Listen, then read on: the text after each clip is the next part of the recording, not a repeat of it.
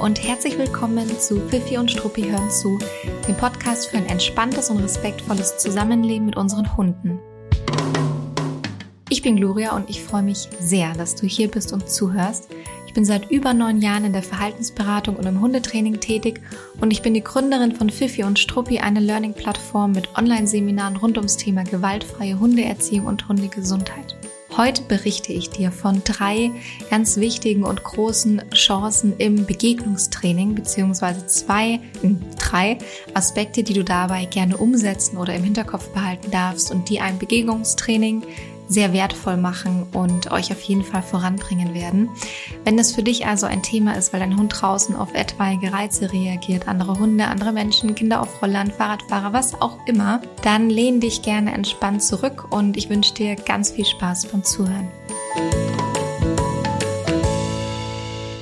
Also ich weiß gar nicht warum, aber ich stolpere jedes Mal in meinem Podcast-Intro selbst über diese acht Jahre, neun Jahre, zehn Jahre, die ich in der Verhaltensberatung tätig bin. Ich weiß auch nicht, vielleicht versuche ich meinen, meinen Alterungsprozess zu verdrängen, aber ich muss irgendwie immer darüber schmunzeln, weil ich glaube, die acht Jahre stimmen nicht. Und jetzt habe ich heute irgendwie spontan neun Jahre draus gemacht. Ich glaube, man muss sich auch manchmal fragen, ob ich äh, überhaupt weiß, wann also ob ich überhaupt mit Jahreszahlen umgehen kann. Aber äh, jetzt kann ich ja einmal kurz laut nachrechnen und dann behalte ich das für die kommenden Folgen bei. Ich verspreche es. Also ich habe meine erste Ausbildung 2012 angefangen zu machen und habe ab 2013 Mitte des Jahres gestartet, als Hundetrainerin zu arbeiten, was natürlich ähm, rückblickend grenzwertig ist, aber das wollen wir jetzt mal kurz nicht hinterfragen. Ähm, und das ist doch dann neuneinhalb Jahre oder rechne ich falsch? Oh Gott. Sind äh, auf jeden Fall. Also wir bleiben bei neun Jahren. Das ist auf jeden Fall korrekt. Wir einigen uns auf neun Jahre. Ich einige mich mit mir selbst auf neun Jahre. Das ist auch völlig irrelevant und egal. Das ist ehrlicherweise nur ein kleiner Insider mit mir selbst, über den ich da immer drüber stolpere. So, äh, heute hier es um viel wichtigere Themen als mein Alter und äh, meine Tätigkeit. Ähm, und zwar wollte ich heute mit euch über drei wichtige Chancen im Begegnungstraining sprechen. Und das wollte ich nicht nur, das will ich immer noch und das werde ich auch machen. Und äh, wie es manchmal so ist, mh, hm, saß ich gerade hier kurz vor der Podcast-Folge, eigentlich direkt schon für die Podcast-Folge vorm Mikrofon und habe noch so kurz meine Gedanken sortiert und so ein bisschen vor mich hin philosophiert geistig über was ich so sprechen möchte und mir meine äh, meine Notizen zurechtgelegt und bin in dem Zuge dann doch noch über eine Sache drüber gestolpert, die ich jetzt einfach kurz thematisieren möchte. Und da äh, bin ich ein bisschen sensibilisiert im Vorfeld, weil es zurzeit ähm, auf Instagram und Co., der ewige Dauerbrenner, äh, mal wieder ganz schön viele Methodendiskussionen gibt. Und ich weiß nicht, ob du jetzt als Hörer, Hörerin davon mitbekommen hast, weil ich glaube ehrlich gesagt, dass es eher eine Methodendiskussion unter HundetrainerInnen ist, wo sich manchmal natürlich trotzdem ein sehr äh, findiger und aufgeklärter äh, Hundehalter oder Hundehalterin auch noch mit reinmischt. Ähm, manchmal vielleicht auch einfach jemand, der ja, da einfach kurz seine Meinung noch dazu sagt und abgibt oder eine Rückfrage hat. Ich glaube aber fast, aber ich lasse mich da gerne korrigieren, weil es ist nur mein Bauchgefühl. Ich glaube aber fast, dass es hauptsächlich eine Diskussion unter HundetrainerInnen ist, die versuchen, ähm, irgendwie ihre Philosophie, ihre Herangehensweise, ihre Arbeitsweise zu vertreten oder auch teilweise zu legitimieren oder auch teilweise, kann man ja auch einfach mal so sachlich sagen, etwas lesen, was ähm, ihnen ja aus vielschichtigen Gründen nicht gefällt, ja, entweder auf sachlicher Ebene, weil sie einfach sagen, oh je, also ich habe das anders gelernt und ähm, das, was derjenige dort verbreitet, ist für mich mit Gefahren verbunden, ähm, oder auf emotionaler Ebene, ja, oh je, äh, wie kann derjenige so mit Hunden umgehen? In eine wie auch immer geartete Richtung. Ähm, und dann wird da eben angefangen, Lust zu diskutieren. Und das ist irgendwie, diese Diskussionen reißen eigentlich nie ab, aber zurzeit, finde ich, sind sie nochmal ganz schön hochgekocht. Kann auch einfach daran liegen, dass da jetzt vielleicht einfach mal die Bubble, in der ich mich befinde, einfach auch ein bisschen mit betroffen war ähm, von diesen Diskussionen. Ähm, und das ist natürlich ganz interessant zu lesen, ganz spannend zu beobachten. Ähm, es ist vor allem ganz spannend zu beobachten, finde ich, ähm, wieder am Ende auch die jeweilige Herangehensweise und die jeweilige Philosophie legitimiert wird. Und das meine ich jetzt tatsächlich ähm, sehr wertfrei und auch wertfrei bezogen auf die Art und Weise der Hundeerziehung wieder legitimiert wird. Ich fand es einfach spannend in den Diskussionen zu beobachten, als, naja, in dem Fall Außenstehende, wie am Ende jeder irgendwie seine eigene Haltung durch bestimmte Aussagen oder, naja, eben durch eine bestimmte Haltung, durch ein bestimmtes Verhalten legitimiert hat. Und das ähm, hatte mich dann auch ein bisschen darin bestätigt, in dieser Annahme, dass es eine Diskussion ist unter HundetrainerInnen und nicht unter HundehalterInnen. Und deswegen kann es eben auch gut sein, dass diese ähm, dass viele HundehalterInnen, die auch diesen Podcast hören, der bei solchen Diskussionen außen vor sind und jetzt sich vielleicht denken, ey, was, was spricht ihr denn gerade?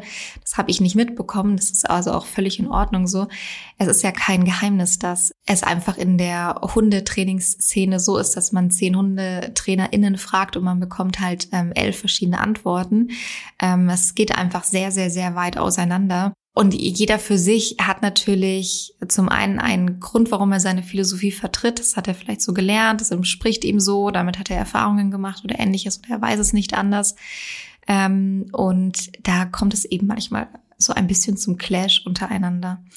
Und ja, das äh, war ist irgendwie in letzter Zeit wieder gefühlt ein bisschen hochgekocht, jedenfalls, ähm, was ich so mitbekommen hatte. So, und jetzt bin ich eben gerade auf etwas gestoßen, was ich sehr interessant fand. Das hängt ein bisschen damit zusammen, aber nicht zu 100 Prozent, weil ich habe einen Screenshot gesehen auf Instagram aus einem Hundebuch. Es geht dort um das Training von Jagd, äh, das, das, äh, die Erziehung und das Training von Jagdhunden, so. Ähm, und interessanterweise, ich weiß jetzt nicht mehr genau den, äh, den Titel von dem Buch, müsste ich raussuchen. Ähm, ich weiß, wer der Autor ist. Ähm, das stand irgendwas mit modernen Methoden auf der Startseite oder mo moderne Hundeerziehung, ja, mit Komponenten aus der modernen Hundeerziehung oder irgendwie sowas stand da mit drauf. Bin ich natürlich ein bisschen hellhörig geworden, dachte mir, ach, modern, das, das klingt ja erstmal nicht schlecht. Ähm, was steckt da wohl dahinter? Und dann wurden zwei Screenshots gepostet von ähm, zwei Seiten und ich werde da jetzt mal einen ganz kleinen Auszug daraus vorlesen beziehungsweise inhaltlich äh, sehr eng wiedergeben, weil ich das ganz spannend fand. Und genau, also es geht hier jetzt wirklich nur um ein ganz konkretes Beispiel, ein Buch. Es hat nichts damit zu tun, ähm, dass äh, teilweise HundetrainerInnen untereinander über ihre Methoden diskutieren, ähm, weil das, was ich gerade vorlese, ist natürlich eine ganz, ganz ähm, bestimmte Methode und die vertritt nicht jeder. Und also das, ich meine damit gerade nicht, dass jemand diese Meinung vertreten hat in einer Diskussion, die es vor kurzem gab, sondern das ist ein, ja, ein anderes Thema, eine andere Methode. Ich fand es nur interessant, weil diese Methode auf eine ganz interessante Art und Weise im Buch legitimiert wird. Und da werden wir wieder halt dann bei diesem Thema Legitimation für die eigenen Methoden. Und da wollte ich euch eben dieses konkrete Beispiel zeigen, wie es zum Beispiel möglich ist, eine Methode zu legitimieren. So. Es geht hier auf der Seite um ein Stoppsignal. Also dem Hund wird ein Verhaltensabbruch, ein Stopp als Verhaltensabbruch beigebracht. Ähm, sowas gibt es bei mir zum Beispiel auch im Training, aber bei mir wird das anders aufgebaut, also signifikant anders aufgebaut. Ähm, und hier bedeutet das Stopp, ähm, ich weiß jetzt nicht ganz genau, welches Verhalten der Hund zeigen soll, ob er sich auf den Boden legen soll, den Kopf ablegen soll oder ob er äh, da einfach ein anderes Verhalten zeigen soll, stehen bleiben soll oder ähnliches. Aber es wird hier eben gesagt, ähm, wenn er dieses Stopp nicht ausführt, dann soll man sofort reagieren. Und das wird jetzt eben folgendermaßen erklärt. Passiert es tatsächlich einmal, dass sich Ihr Azubi durchsetzt und Ihr Stoppsignal einfach nicht beachtet, müssen Sie ihm sofort verdeutlichen, dass es nur ein Ausrutscher war und künftig nicht mehr gestattet wird. Leider reicht es in so einem Fall zumeist nicht, den Hund nur auszuschimpfen. Das kennt er unter Umständen schon von Ihnen und die Angst vor Ihrem Ärger wiegt oft nur gering im Vergleich zum Lustgewinn. Also, dieser Absatz äh, triggert in mir so viel, dass ich darüber nicht nur eine andere Podcast-Folge halten könnte, sondern einen kompletten anderen Podcast eröffnen könnte. Da kann ich jetzt nicht komplett drauf eingehen. Ihr dürft mir aber gerne schreiben, weil sie das machen soll in einer anderen Folge. Aber gut, wir lassen es jetzt mal so, ja. Ähm, mich triggern so Worte wie Azubi, durchsetzen, sofort verdeutlichen, Ausrutscher, gestattet, äh, ausschimpfen. Also es ist schon, es ist schon krass, ja. Also es wird natürlich unterm Strich gesagt, wenn der Hund dieses Signal mal nicht ausführt, dann muss man ihm mehr als deutlich klar machen, dass das so nicht mehr toleriert wird in Zukunft. Ähm, und da reicht es nicht nur, den Hund auszuschimpfen, da müssen schwerere Geschütze aufgefahren werden, wie auch immer die sein mögen, weil das wird interessanterweise nicht beschrieben. Ja, warum wohl nicht? Hm, keine Ahnung. Und dann, der letzte Satz ist sehr spannend, ja. Das kennt er, also das Ausschimpfen reicht nicht, weil das kennt er unter Umständen schon von Ihnen, also von dem Hundehalter, der Hundehalterin. Und die Angst vor ihrem Ärger wiegt oft nur gering im Vergleich zum Lustgewinn. Ähm, das ist tatsächlich so, wenn wir unsere Hunde ausschimpfen, dann sieht es es auf lerntheoretischer Sicht so, dass der Hund sich, also abwägt in dem Moment unbewusst, äh, was für ihn die größere Gefahr darstellt, wenn er sich in einem Konflikt befindet mit zwei Reizen, zu denen er eigentlich Distanz aufbauen möchte. Also zum Beispiel jetzt in einer Hundebegegnung, ja, wenn er ein Problem mit einem anderen Hund hat und er deshalb irgendwie ausflippt an der Leine, weil er den Hund eigentlich gerne auf Abstand halten möchte, zum Beispiel. Und man den Hund dann ausschimpft als Mensch, dann ist es tatsächlich so, dass der Hund abwägt, unbewusst, was für ihn die größere Gefahr darstellt. Ja, ähm, ist man das jetzt als Mensch für ihn? Dann hört er mit seinem Verhalten auf. Und ist es der andere Mensch, äh, der, der andere Hund, weil man als Mensch nicht hartnäckig genug war, also die Strafe nicht intensiv genug war für den Hund in dem Moment, dann hört er nicht auf mit dem Verhalten, ja, dann wird er weiter toben an der Leine. Das heißt, man kann immer beobachten, was empfindet der Hund gerade als größere Gefahr, seinen eigenen Menschen und den anderen Hund. Ähm, unterm Strich, also klingt es für mich immer ähm, sehr, sehr mh, hm, unglücklich, sich diese, diese Überlegung hinzugeben. Aber ähm, da tatsächlich ist es nichts anderes und es wird ja hier auch aufgegriffen. Allerdings in Bezug auf Jagdverhalten. Und es geht hier eben nicht darum, dass der Hund abwägt, was ist die größere Gefahr, sondern überwiegt der Lustgewinn, zum Beispiel dem Hasen hinterherzulaufen oder ähm, die Angst vor dem Ärger. Und hier wird tatsächlich auch die, die also korrekte Emotion genannt, ja, wenn man mit dieser Form von Bestrafung arbeitet, dann ist es tatsächlich etwas, was bei dem Hund äh, in irgendeiner Art und Weise eine Abstufung von Angst auslöst. Ähm, also darüber würde, das, würde diese Methode funktionieren, eben ja, über Ausschimpfen und härtere Methoden den Hund zu maßregeln.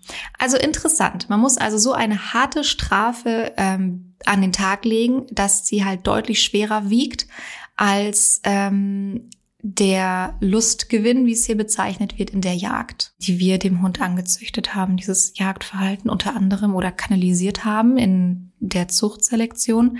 Aber das wird natürlich hier nicht mit in den, in den Raum geworfen. So, und dann geht's weiter.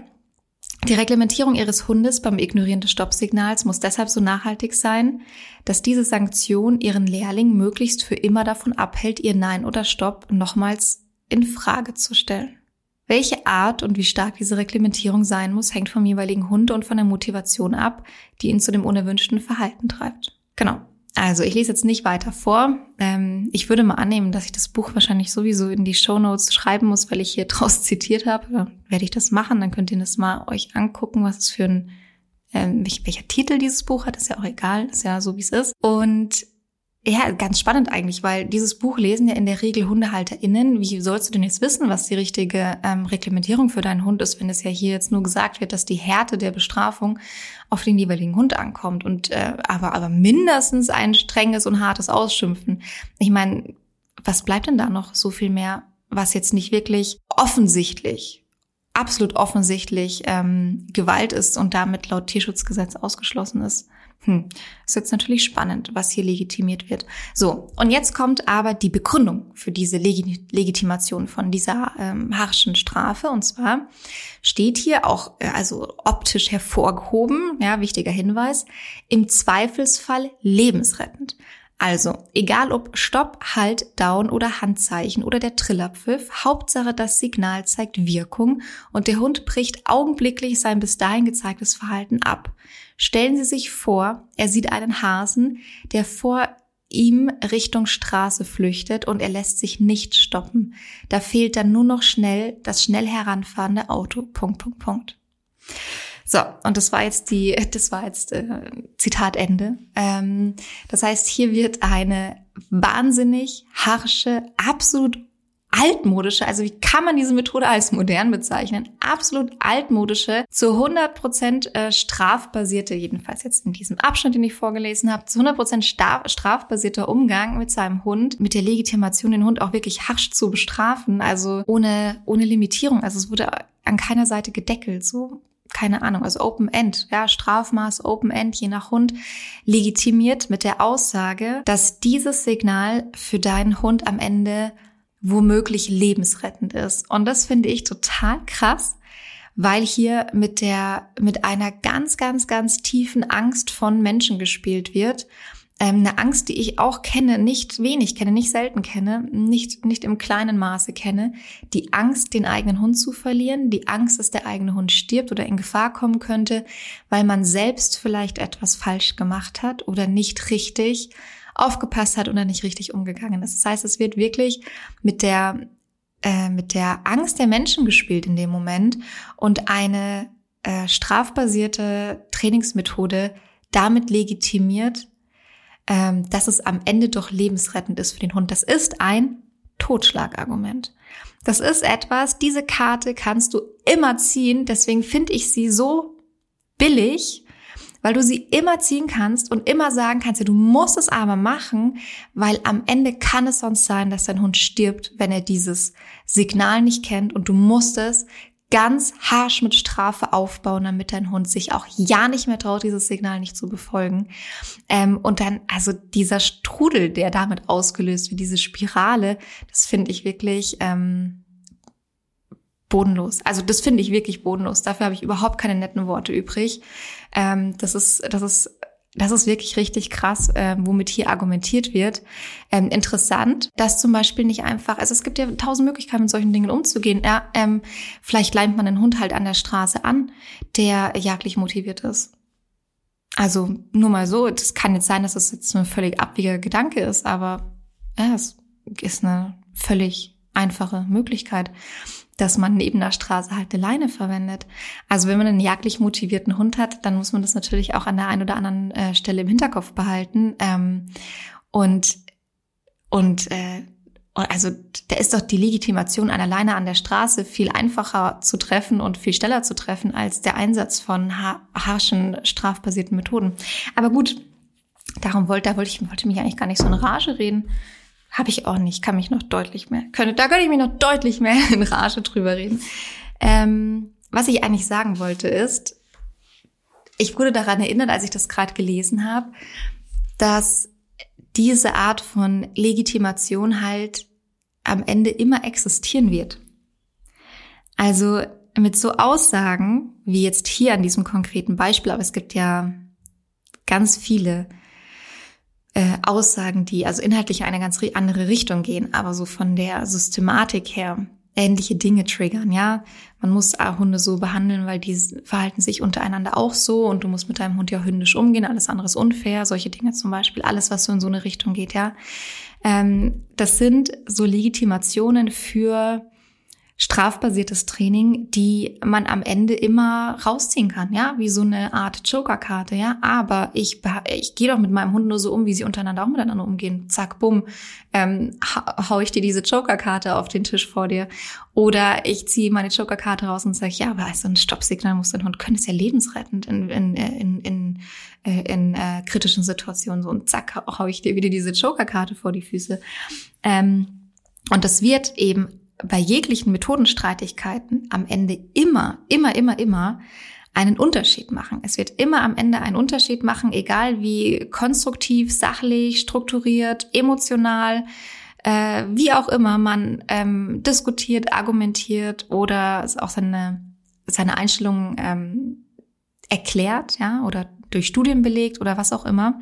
Es wird am Ende immer einen Unterschied machen, ob du für dich selbst den Einsatz von Strafe, und ich muss jetzt einmal kurz das Fachwort verwenden, auch wenn es vielleicht jetzt hier nicht alle kennen, ähm, der Einsatz von positiver Strafe, also damit ist nichts Nettes oder Positives gemeint, ist ein, ein Fachbegriff, ja, eine Strafe, wo eben etwas sehr Unangenehmes hinzugefügt wird, oder es muss nicht sehr unangenehm sein, es reicht, dass es unangenehm ist.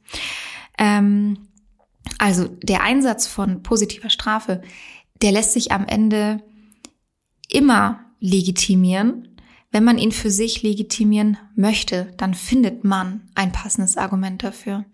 Ganz genau wie es dann eben auch die Menschen gibt, die sagen, wir können, egal auf welcher, egal wie sachlich die Ebene ist, auf der wir diskutieren, ähm, am Ende möchte ich für mich den Einsatz von Strafe nicht legitimieren durch egal welche Argumente.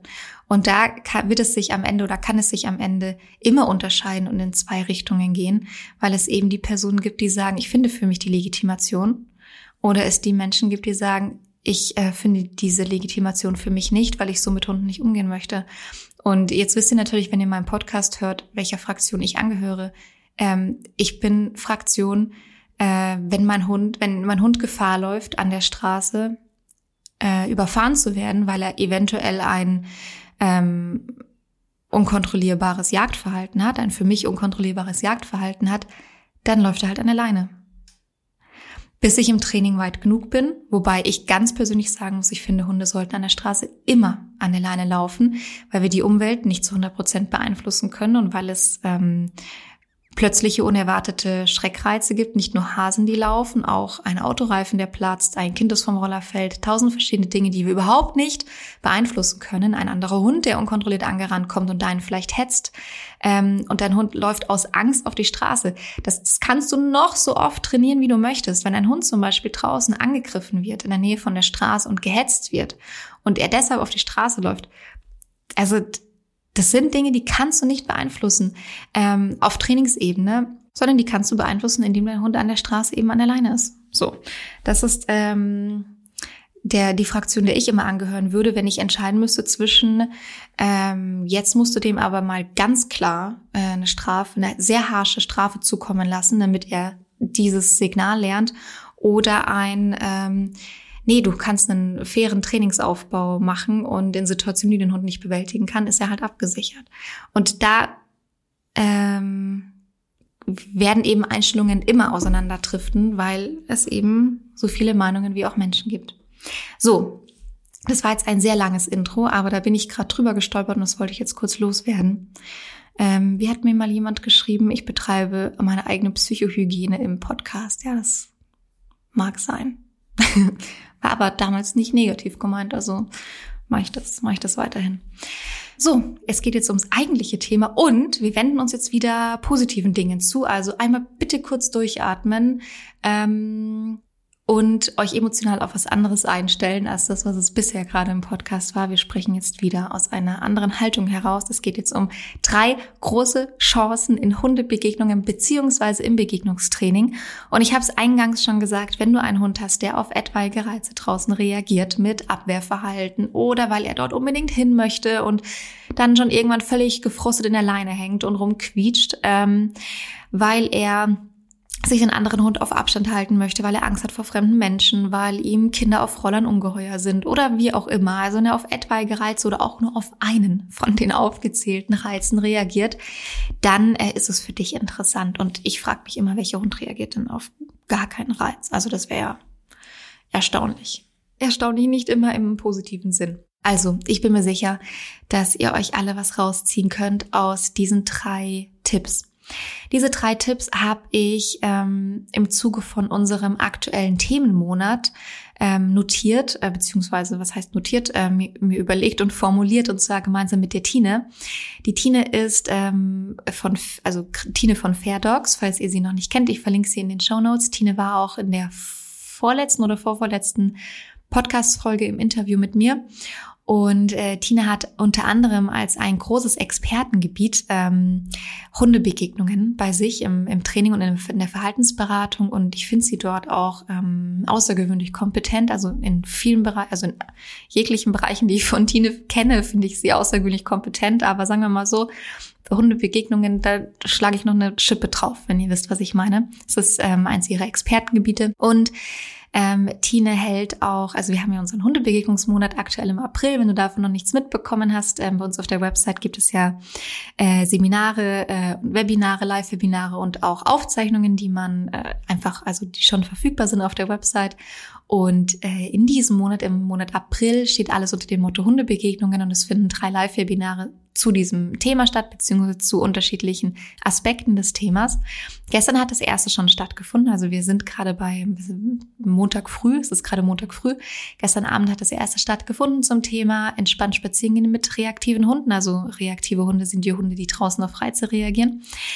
Ähm, und dann wird in zwei Wochen das Webinar Hundebegegnungen richtig trainieren stattfinden. Da geht es um die Methoden in, äh, also um die äh, Hundebegegnungen selbst zu trainieren. Gestern ging es um sehr viel mehr Basics, äh, die Strukturen, die Organisation von einem Spaziergang. Wie schafft man es draußen, den Hund ähm, auszulasten, zu beschäftigen, ähm, selbst aber auch Ruhe zu geben, selbst auch wieder entspannter zu werden auf Spaziergängen und so weiter. Wenn man eben doch weiß, der Hund löst vielleicht das ein oder andere Mal aus, wenn man auf einen bestimmten Reiz trifft. Und ähm, das dritte Live-Webinar, das Ende April stattfinden wird, das wird nicht die Tine geben, sondern es wird von mir kommen und da geht es um hündische Körpersprache in Begegnungssituationen und na, hauptsächlich in Hundebegegnungen, also Körpersprache in Hundebegegnungen. Und der Titel heißt noch, was möchte dein Hund dir sagen, weil es darauf abzielt, wie man in der Körpersprache eben auch ablesen kann, welche Motivation bei dem eigenen Hund gerade hinter seinem Verhalten steckt. Also möchte er gerade hin, möchte er eigentlich weg, ist er unsicher, ähm, ist er ängstlich, was ist denn eigentlich da gerade seine Grundmotivation, warum macht er das, was er macht in Bezug auf Begegnungssituationen. Ich freue mich da schon sehr drauf und suche gerade schon das passende Videomaterial raus. Ähm, ich habe das Video, äh, das Webinar schon mal gegeben und ähm, auch in unseren beiden kostenlosen Webinaren ging es um äh, hündische Körpersprache in Begegnungssituationen und ich bin natürlich immer auf der Suche nach neuen Videos und äh, wähle die gerade aus und freue mich da schon sehr auf das Webinar. Und äh, genau diese, also du kannst auch gerne noch, ähm, falls du davon noch nicht gehört hast oder dir das jetzt irgendwie gerade erst wieder in den Sinn kommt, du kannst dich immer noch gerne zu unserem äh, Hundebegegnungsmonat äh, mit anmelden. Ähm, entweder einfach einzeln zu den Webinaren, wie, wie du es vielleicht schon kennst von uns auf der Seite, kann man sich einfach ähm, die Teilnahme buchen.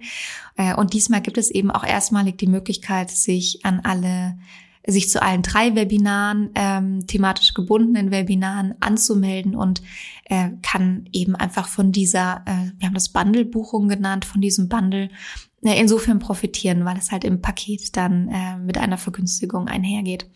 Ähm, das verlinke ich gerne in den Show Notes. Also wenn du da noch Lust hast, zu einem der Webinare oder zu allen mit reinzuspringen, dann, ähm, dann nutzt diese Möglichkeit gerne, wenn ein Webinar schon vergangen ist, so wie das gestrige, oder du zum Live-Termin keine Zeit hast.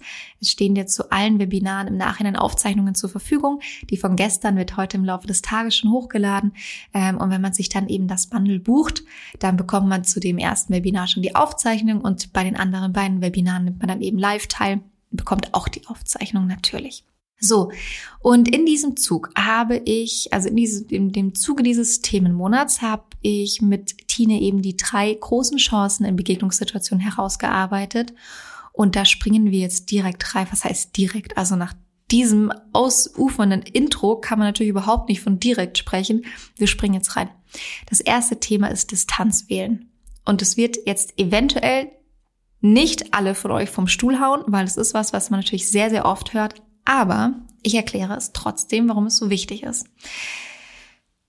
Es ist ein ganz häufiger ähm, Fehler im Begegnungstraining und ich verstehe den auch, diesen Fehler, dass man als Hundehalter, Hundehalterin ähm, eine zu knappe Distanz wählt, in der man sein Training startet, beziehungsweise man versucht in einer Distanz zu trainieren, bei welcher der eigene Hund vielleicht schon ausgelöst hat und oder nicht mehr wirklich gut ansprechbar ist, keine Futterbelohnung mehr nimmt oder keine anderen Belohnungen mehr annehmen kann, vielleicht schon zu wuselig und aufgeregt ist oder auch man selber vielleicht schon ein bisschen ähm, unbeholfen dann wird, weil es irgendwie zu knapp und zu eng wird. Und äh, ich hatte das letztens tatsächlich auch wieder in der Verhaltensberatung die Situation und das wiederholt sich ganz häufig. Das ist gar kein Einzelfallfehler. Ähm, also ja ähm, dass ich gesagt habe, ja, also üb gerne mal aus einer weiteren Distanz und wir haben dann eben diese Distanz besprochen und dann kam als Antwort zurück, ja, aber in der Distanz ähm, macht, wird sie nichts machen in Begegnungen. Da wird sie nicht auslösen, da wird sie nicht bellen, nichts, da wird sie nichts machen in diesem, in dieser Distanz.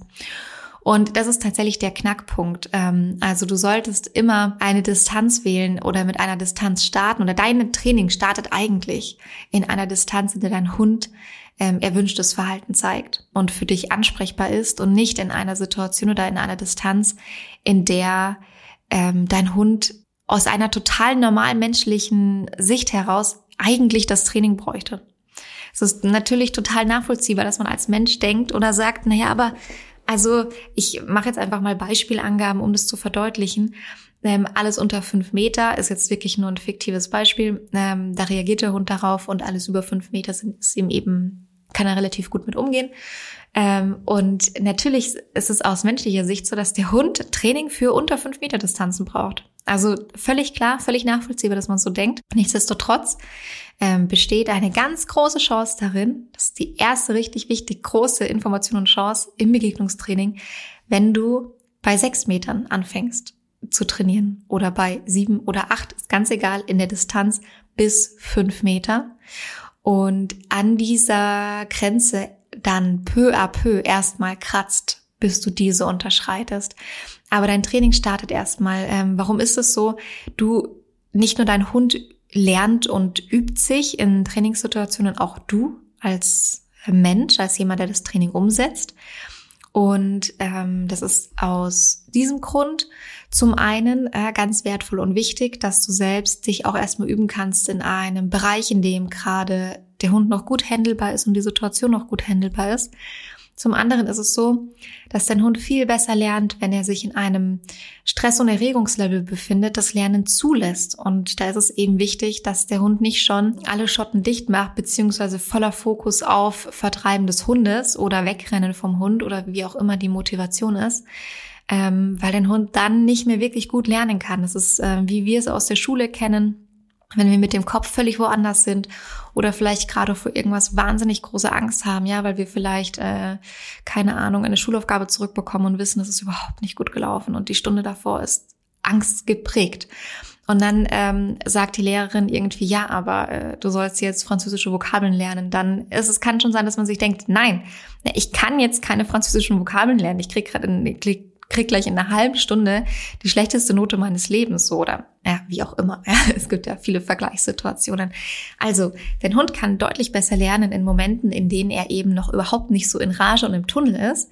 Ähm, du kannst dich besser im Handling üben und trainieren und so langsam reinkommen auch in die ganze Situation und in einer Distanz, in der dein Hund noch ähm, ich nenne es jetzt mal normal hündisches Verhalten zeigen kann, also zum Beispiel ein Umwelterkundungsverhalten, am Boden schnüffeln kann, gucken und sich wieder wegdrehen kann, ähm, die Umwelt beobachten und wahrnehmen kann, ohne den vollen Fokus nur auf dem anderen Hund zu haben.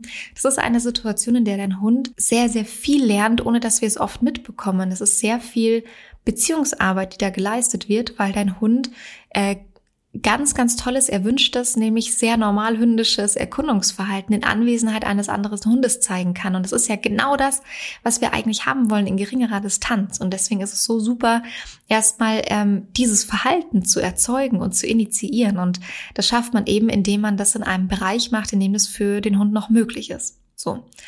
Und dann äh, kann man dort äh, Signale anfangen aufzubauen, Verhalten anfangen aufzubauen, Alternativverhalten dem Hund beibringen oder anbieten, äh, dass er das ausführen kann. Man kann ähm, Verhaltensweisen belohnen, die man dort sehen, sie, sehen und beobachten kann, ähm, um sich dann eben peu à peu näher ranzuwagen. Aber starte immer, immer, immer erstmal in einer Distanz, in der dein Hund aus deiner Sicht eigentlich noch kein Problem mit dem anderen Hund hat. Es würde schon reichen, wenn ihr der anderen Hund zu fünf oder zehn Prozent wahrnimmt und interessant findet. Und dann kann man sich da ja peu à peu steigern und langsam rantasten und die Distanz immer niedriger werden lassen. Und wenn man da wirklich aus einer weiten Distanz oder einer für den eigenen Hund passenden Distanz startet, das ist einfach ultra individuell und sich da eben auch selber so schult als Mensch, als Hundehalterin, dann kriegt man, finde ich, auch selbst das beste Gespür dafür, wann man diese Distanz peu à peu verringern kann. Also nutze das total gerne. An diesem Punkt beginnt das Training, denn an diesem Punkt hast du die Möglichkeit zu lernen, dein Hund hat die Möglichkeit zu lernen und dein Hund lernt auch schon ganz tolle Dinge. Also wähle die passende Distanz und schieb diesen typischen menschlichen Gedanken. Der Hund muss also hat aber Trainings, Training nötig, wenn er äh, auf andere Hunde reagiert, also ja, auf eine unerwünschte Art und Weise. Schiebt diesen Gedanken mal kurz weg. Wir müssen ein Stückchen vorher ansetzen und anfangen. So, dann kommen wir zum, zur zweiten großen Chance. Die zweite große Chance ist ähm, Zeit und Raum geben, beziehungsweise genug Zeit dem Hund einräumen für eine Begegnung.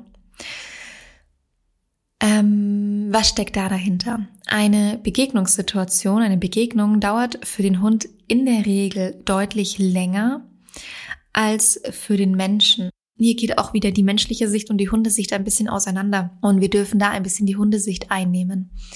Ähm, wir Menschen denken meistens oder gehen davon aus, dass das Thema Hundebegegnung durch ist, wenn der andere Hund vorbeigegangen ist, wenn er sich wieder entfernt oder wenn unser Hund einen Schritt weitergehen konnte oder sich abwenden konnte. Ähm, also wenn irgendwie aus ja ganz nachvollziehbar logischen Gründen aus menschlicher Sicht, ja, diese Begegnung auch jetzt vorbei ist. Ja, der hat ihn gesehen und hat wieder weggeschaut. Oder der andere Hund ist doch jetzt schon vorbeigegangen. Was ist denn jetzt los? Oder eben der eigene Hund konnte vielleicht schon ein paar Schritte mit einem mitgehen, ja. Total verständlich, dass man als Mensch dann denkt, ach cool, ja, so jetzt geht's weiter, die Begegnung ist ja abgehakt. Aber leider oftmals weit gefehlt. Die Begegnung ist erst dann vorbei, wenn auch dein Hund wirklich richtig mit ihr abgeschlossen hat. Und das birgt ein riesengroßes Potenzial im Training, wenn man dem Hund die Möglichkeit gibt, also wenn man das erkennt für sich und für den eigenen Hund und dem Hund die Möglichkeit gibt, also Zeit und Raum einräumt, so hatte ich das ähm, genannt, ähm, die Begegnung von Anfang bis zum Ende zu erleben und wirklich gut und richtig abschließen zu können. Das bedeutet vielleicht, dass dein Hund nicht nur einmal zu einem anderen Hund hinschaut, sondern vielleicht fünfmal. Ey, dann hast du fünf geniale Trainingssituationen in einer Begegnung. Das ist auch aus Trainingssicht richtig, richtig, richtig, richtig cool. Ähm, und man verpasst leider ganz viel, wenn man jetzt zum Beispiel nur den ersten Blick irgendwie rauspickt und ähm, damit trainiert. Also es gibt viele Hunde, die erblicken einen anderen Hund, sind vielleicht irgendwie äh, ganz wie angewurzelt, bleiben die erstmal stehen. Äh, und dann sagt der Mensch, komm, jetzt geh mal weiter, ist doch nur ein Hund, geh mal weiter, geh mal weiter. Der Hund geht mit, trabt so ein paar Meter dann bleibt ihr nochmal stehen und guckt nochmal. Es ist so häufig so. Die Hunde gucken meistens mehr als einmal. Und das ist so wichtig, das deinem Hund einzuräumen und dann auch im Training einfach als, gleich als Trainingssituation mitzunehmen, dass man das vielleicht sogar drei, vier, fünf Mal pro Hund mittrainieren kann, wie man möchte, dass der Hund sich dann verhält. Ähm, Alternativverhalten aufbauen, zum Beispiel ein Abwenden, also ein Abwenden vom Hund und sich dem Menschen zuwenden. Also man kann zum Beispiel beibringen, guck mich an, wenn du eine Unsicherheit verspürst in der Begegnungssituation oder ähm, guck den Hund ruhig an, geh weiter, setz dich ab. Also es gibt ja verschiedene Alternativverhalten, die man aufbauen kann und dann hat man einfach dort wirklich richtig tolle und viele Trainingsmöglichkeiten und zieht den Hund nicht schon nach der, nach dem ersten Gucken irgendwie weiter. Ähm, viele Hunde wollen auch einfach oder brauchen eine gewisse Zeit, um noch hinterher zu gucken, um es für sich wirklich abschließen zu können. Und auch das ist wahnsinnig interessant in der Beobachtung, weil die Hunde oftmals viel, viel länger noch an einer Begegnungssituation zu knabbern haben, wenn man es ihnen nicht einräumt, diese abzuschließen. Und wir Menschen denken oft, wir verlieren Zeit, wenn wir dem Hund so viel Möglichkeit geben, in der Hundebegegnung noch, keine Ahnung, dem anderen Hund hinterher zu gucken oder stehen zu bleiben oder was auch immer. Aber hinten raus gewinnen wir so viel ähm, und auch viel Zeit. Ähm, weil der Hund dann deutlich schneller wieder mit dieser Begegnung abschließen kann. Und wenn man ihn da immer so, ja, unvollrichtete Dinge irgendwie raus, rauszieht oder und zerrt oder ruft oder motiviert mit rauszugehen, das muss ja noch nicht mal negativ gemacht werden, dann ist es so, dass das den Hunden oft deutlich länger anhaftet. Und die Hunde verhalten sich unterschiedlich. Es gibt Hunde, die drehen sehr hoch, ja, die werden irgendwann sehr nervös, sehr unruhig, sehr hibbelig, sehr schnell oder sehr laut. Und es gibt Hunde, die werden immer gedeckelter, gehemmter, langsamer. Und äh, meine Hündin wäre so zweitere Kandidatin, also die würde irgendwann nach ein paar unglücklichen Begegnungen, ähm, die ich unglücklich, unglücklich für sie gestalte oder sie unterbreche in einem Verhalten, ähm, würde die immer gehemmter und langsamer werden und irgendwann ziehst du dann diesen kleinen Hund irgendwie hinter dir her gefühlt. Ja, mache ich natürlich nicht, aber so, oh, können wir mal bitte weitergehen? Was ist denn heute schon wieder los? Warum läuft der Hund so langsam? Der läuft nicht einfach so langsam. Hunde machen Dinge nicht ohne Grund. Der ist auch nicht stur, der ist auch nicht bockig, ähm, sondern tatsächlich gibt es einfach verschiedene Methoden auf Gefahr zu reagieren Und es gibt eben auch verschiedene Möglichkeiten, wie die Hunde sich danach verhalten. Ja, es gibt einfach Hunde, die sind sehr aufgeregt und laufen dann irgendwann immer vor einem in die Leine rein die ganze Zeit, sind nervös und hibbelig. Und es gibt die Hunde, die es eben ähm, auf eine bisschen eher aus Menschensicht subtilere Art und Weise zeigen. Und dem allen kann man vorbeugen. Und man hat wirklich, also ich muss es nochmal sagen, es birgt wahnsinnig viel Potenzial, eine Hundebegegnung von A bis Z für das zu nutzen, was man äh, aufbauen und trainieren möchte. Es ist so, so cool. Es ist wie ein Beschleuniger im Hundetraining, ähm, wenn man den Hund wirklich diese Dinge von Anfang bis Ende kennenlernen und abschließen lässt. Also richtig, richtig toll. Und du kannst dich darin schulen. Ich habe ähm, in dem letzten Instagram-Post auch eine kleine Übung mit eingebaut, die ich hier nochmal wiederhole.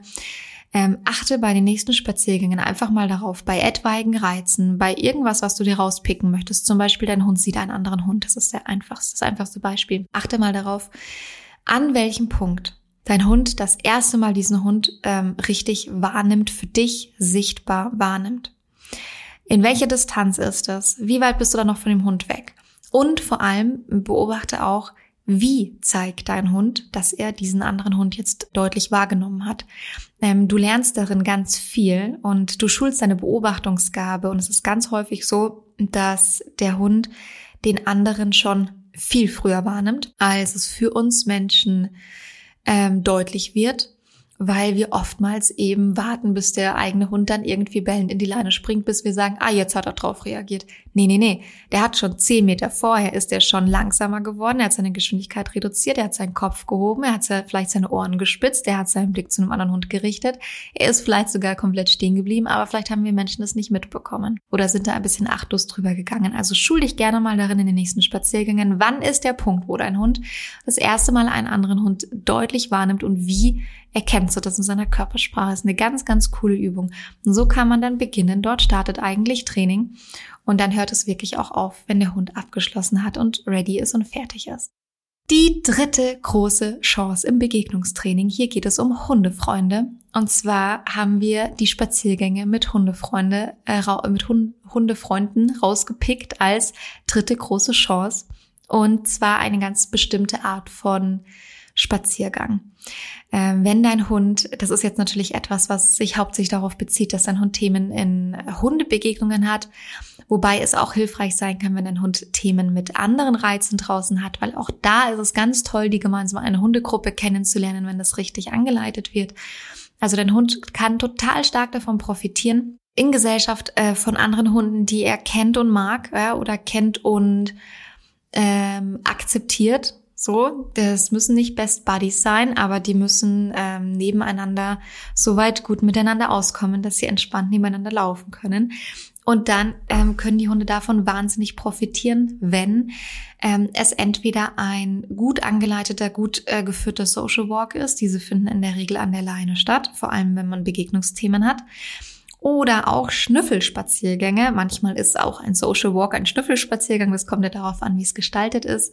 Mit Schnüffelspaziergang ist einfach gemeint, dass die ähm, dass dein Hund in Anwesenheit seiner Hundefreunde oder in Anwesenheit anderer Hunde, die er kennt, ähm, normales, da ja, also normales hündisches Verhalten ist immer so ein doofer Ausdruck, weil alles ist normales hündisches Verhalten, bis auf ähm, also wirklich konkrete Verhaltensstörungen. Also ich fange den Satz einfach nochmal anders an. Wenn dein Hund in Anwesenheit von seinen Hundefreunden oder anderen Hunden, die er kennt, normales Erkundungsverhalten zeigen kann, das ist, was ich sagen wollte, schnüffeln kann, die Umwelt erkunden kann, ähm, durchs, über die Felder und Wiesen spazieren kann oder in welcher Umgebung auch immer ihr euch befindet, wenn der mal an einem Grashalm schnuppern kann, einen Ast untersucht, äh, äh, keine Ahnung, einfach über die Wiese rennt, an einem Mäuseloch schnuppert. Alles, was Hunde halt so draußen machen und so Erkund für Erkundungsverhalten zeigen, das ist ja auch ein bisschen individuell. Das ist ganz, ganz toll, wenn dein Hund äh, so einen Spaziergang hat, also einen, äh, einen ähm, ja, Spaziergang, bei dem dein Hund Erkundungsverhalten zeigen kann, entspanntes Schnüffeln, entspanntes Erkunden in Anwesenheit anderer Hunde. Das ist etwas, was eben auch ganz wahnsinnig beziehungsfördernd zwischen Hunden wirkt ähm, und was euch auch im Training einen Riesensprung bereiten wird, wenn ihr sowas regelmäßig initiieren könnt. Ähm, wir haben es absichtlich Schnüffelspaziergang genannt oder auch gut geführter Social Walk an der Leine, weil damit sind keine Spielgruppen gemeint. Das ist damit nicht gemeint, wir verabreden uns und lassen die Hunde zusammen spielen. Es ist auch nicht gemeint, geh auf einen Hundeplatz, wo eine Spielstunde oder Spielgruppe äh, angeboten wird und lass deinen Hund dann damit anderen Hunden spielen. Das ist damit nicht gemeint gewesen, sondern es sind wirklich ähm, Spaziergänge gemeint, wo Hunde einträchtig nebeneinander schnüffelnd und erkundend durch die Welt ziehen. Ja. Klingt immer so langweilig, finde ich. Ist es aber überhaupt nicht. Also es ist irgendwie, ist es auch für den Menschen total meditativ, entspannend, angenehm. Ist also, ich weiß auch nicht, ich habe immer den Gedanken, dass ich ähm, so Schnüffelspaziergänge irgendwie rechtfertigen müsste.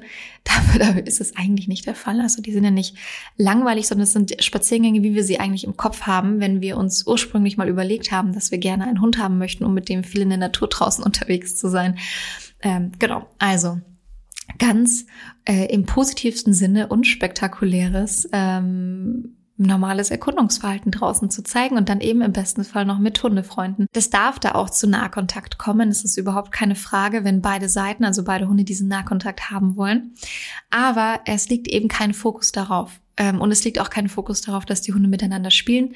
Wenn sich da mal ein kleines Spiel ergibt, dann ist es in Ordnung. Ähm, das kommt einfach so super individuell auf die Situation an. Aber an diesem Spruch, Hunde brauchen Sozialkontakte, ist halt schon was dran. Das kann man nicht von der Hand weisen, muss man ja auch gar nicht von der Hand weisen. Aber es geht hier viel mehr, viel, viel, viel mehr um die Qualität der Kontakte als um die Quantität. Also ein paar ausgewählte Hundefreunde oder auch gleichbleibende Hundekontakte so, so Gold wert den Hund einfach nur auf eine Hundewiese zu schleppen und da wahllos mit fremden Hunden irgendwie kontakten zu lassen, ist nicht Gold wert. Vor allem nicht, wenn man ein Begegnungsthema hat. Also, ich fasse nochmal ganz kurz zusammen. Die drei Chancen im Begegnungstraining. Die passende Distanz wählen, aus einer Distanz starten, die für uns Menschen sich eigentlich so anfühlt, ob da eigentlich überhaupt noch gar kein Training nötig ist dem Hund genug Zeit einräumen für die Hundebegegnung, dass er sie wirklich von Anfang bis zum Ende wahrnehmen kann, ohne unsere Hektik, ohne unseren Terminplan im Hinterkopf, ohne unseren Stresskopf, sondern einfach um voranzukommen im Training und in Begegnungssituationen. Und der dritte Punkt war äh, Spaziergänge, Schnüffelspaziergänge mit Hundefreunden. Genau. Ich kann mich nur wiederholen, wenn du Lust hast, zu dem Thema mehr zu erfahren, wenn es dein Thema ist, dann kommen super gerne unsere Webinare mit rein. Die Inhalte überschneiden sich nicht. Also es ist nicht so, dass äh, du in den Webinaren nochmal dasselbe hörst wie das, was du in dieser Podcast-Folge gehört hast. Das ist nicht der Fall. Da achten wir natürlich darauf, dass du neue Dinge lernst. Und äh, ja, ansonsten würde ich mal sagen, wir belassen es für heute dabei. Wenn du Feedback zu der Folge hast, dann schick mir das gerne entweder auf Instagram, da findet ihr uns unter @fifi und Struppi und unseren Account oder ähm, per E-Mail an hello at oder auf unserer Website fifiundstruppi.de. Hm, genau, also jegliche Kommentare in jeglicher Art und Weise sind wie immer sehr gewünscht. Wenn du diese Podcast-Folge schön fandest, gut fandest oder auch die Philosophie gut findest, die hier vertreten wird, dann gib dem Podcast gerne eine Bewertung.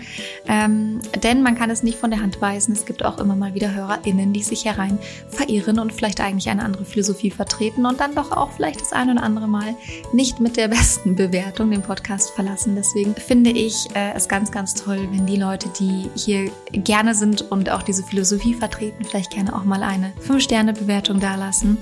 Ähm, das ist sowohl bei Apple mittlerweile als auch bei Spotify möglich und hilft dem Podcast und uns natürlich sehr. Vielen lieben Dank dafür, danke für euer Feedback und bis zum nächsten Mal. Gute Zeit euch.